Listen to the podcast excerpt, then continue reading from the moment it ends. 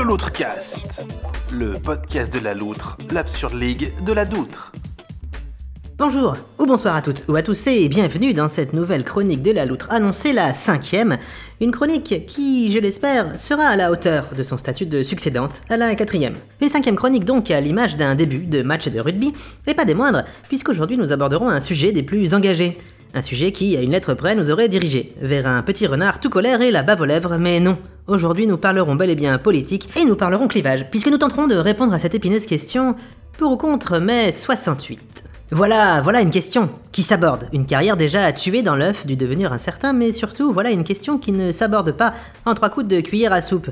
C'est pourquoi euh, ne nous précipitons pas sur une réponse toute faite et prenons le temps de la réponse.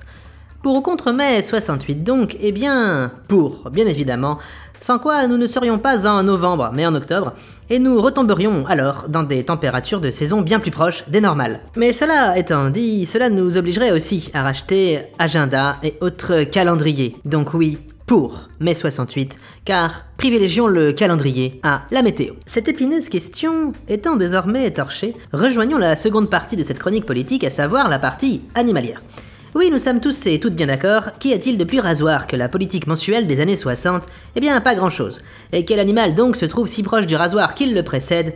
Vous l'aurez deviné évidemment, il s'agit ni plus ni moins que de ce mammifère aussi sous-coté que mal aimé, et j'ai nommé le blaireau. Plus gros, mustélidé d'Europe, trapu et court sur pattes, il peut atteindre 70 cm de long et 90 avec la queue, ce qui en fait tout un tas d'images qui nous passent par la tête. Possédant 34 dents, soit la moitié de ce qu'en contenait la bouche de Julia Roberts dans sa grande époque, il possède euh, des fois une toute petite prémolaire derrière les canines, ce qui facilite le travail des dentistes pour faire leur tri dans leur vieille radiographie des mandibules de leurs patients. Le blaireau est un animal fouisseur, c'est-à-dire qu'il fouisse souvent et qu'il aime ça, fouisser qui en effet ne s'est jamais retrouvé devant un blaireau qui fouisse. Il n'est d'ailleurs pas rare de croiser un blaireau aux alentours de 20h, 20h30, rentrant tardivement du travail et de l'entendre marmonner Oh là là, qu'est-ce que j'ai fouissé aujourd'hui Je suis bien content de moi. Parmi les blaireaux, ceux qui n'apprécient pas de fouisser sont relativement mal vus et souvent mis au banc de la société des blaireaux. Ils dépriment rapidement, deviennent incuriques, maigrissent à vue d'œil et se transforment ainsi, à terme, en putois. Le blaireau est massif et court sur pattes, le corps allongé et la croupe plus large que les épaules. C'est pourquoi il peut donc faire penser à un petit ours à la queue touffue, à la différence près que l'ours, lui, ne fouisse pas. Ses courtes pattes interdisent au blaireau de se regrouper l'hiver venu le long des fils à haute tension. Le blaireau n'est donc pas un migrateur. Elles sont pourtant puissantes, ces courtes pattes, puisqu'elles lui permettent de courir de 25 à 30 km/h, mais uniquement en surface. Car une fois fouissé sous la terre, la vitesse est rapidement réduite, puisque, je vous le rappelle, il est interdit de courir à l'intérieur d'un terrier.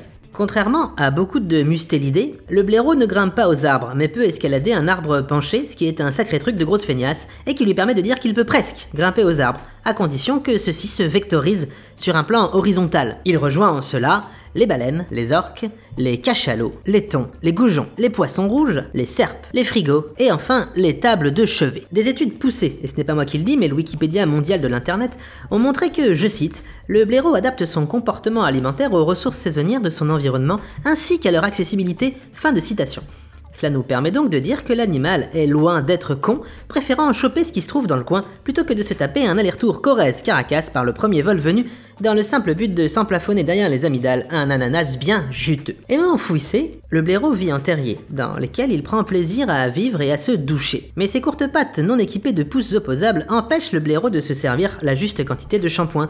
Ainsi, rapidement, le terrier se retrouve rempli d'une mousse savonneuse. Mousse, célèbre mousse, nommée bulle terrier. Le blaireau est classé parmi les plantigrades, puisque nature oblige, il marche régulièrement sur des plantes. Une fois socialisé et titulaire d'un CDI, le blaireau aime s'installer dans les centres-villes où il devient bitumigrade. Il en oublie alors rapidement son origine campagnarde et perd toute patience. Comme beaucoup d'autres animaux de type vivant, les blaireaux bénéficient d'un très beau programme de destruction massive. À cela s'ajoute la chance pour eux d'être intégrés au catalogue des espèces ayant mauvaise réputation, alors qu'en fait, ils ne sont source d'aucun souci particulier, tant qu'on leur laisse de quoi becter du ver de terre et qu'on ne leur colle pas des nuisibles dans les pattes. À l'image de nos amis blaireaux, nous voilà à avoir fouissé allègrement à la fin de cette chronique. Plusieurs conclusions à en tirer donc, la première étant que mai 68 ou non les blaireaux fouissent, et ça c'est tout à leur honneur. Merci à toutes ou à tous donc pour votre écoute attentive, et si cela n'avait pas été le cas, n'oubliez pas de garder en tête que, défaut d'être drôle, cette chronique était gratuite. Bonne fin de là où vous en êtes dans votre journée ou semaine, et à la prochaine pour un nouveau Loutrecast